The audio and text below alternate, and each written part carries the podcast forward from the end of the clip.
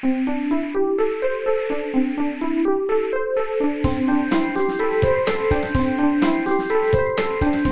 速中文，Slow Chinese。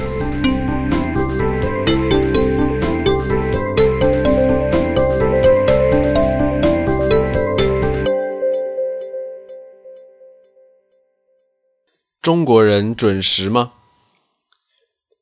中国人到底准不准时？我觉得这个问题很难回答。于是，我问了好几个朋友，他们给我的答案也是要看情况。如果有正式的活动，中国人很准时，甚至太准时，以至于提前到达。比如上课、上班、请客吃饭、公司举行会议，或者刚刚认识的恋人约会，在这些情况中，人们互相不是很熟，为了让对方觉得自己对这件事情很重视，所以一定会准时到达。有时候，为了防止迟到的尴尬。人们宁愿提前到达。在学校，上课迟到是很严重的。小学生最怕迟到，因为迟到就要被记下名字，然后说明原因。老师可能还要找家长谈话。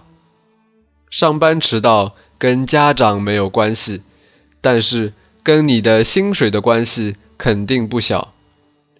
一位很久没有见面的朋友，请你全家人吃饭，如果迟到，就是不给人家面子。公司要开会讨论新的方案，除非你是顶头上司，否则就不要犯懒。当然，如果是非正式的活动，就不需要很准时。朋友聚会或者全家人一起吃饭。只要你别太晚出现，一般都没有问题。在交通方面，中国的火车基本上是长途火车，人们必须提前购买火车票。火车一般准时发车，准时到达。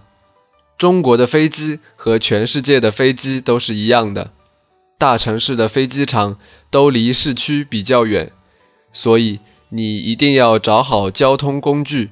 计算好时间，在城市里，地铁和公交都没有准确的时间表，但是，一般五到十分钟就有一班车，要坐多久，你只能自己估计了。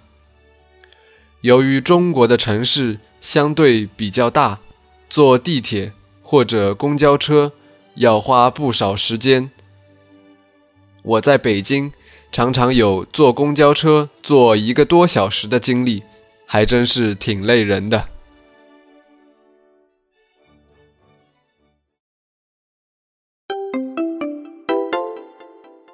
慢速中文 （Slow Chinese） is my private blog with audio podcasts to help advanced learners to improve their listening and writing skills in Chinese language.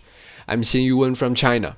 If you have any question about China, for example, Chinese culture and history, or just want to figure out some phenomenon to understand China better, or would like to know more about the life of modern Chinese, please let me know. You can leave your opinions on my site or write me an email, and I will try to introduce you to true China in a simple and interesting way.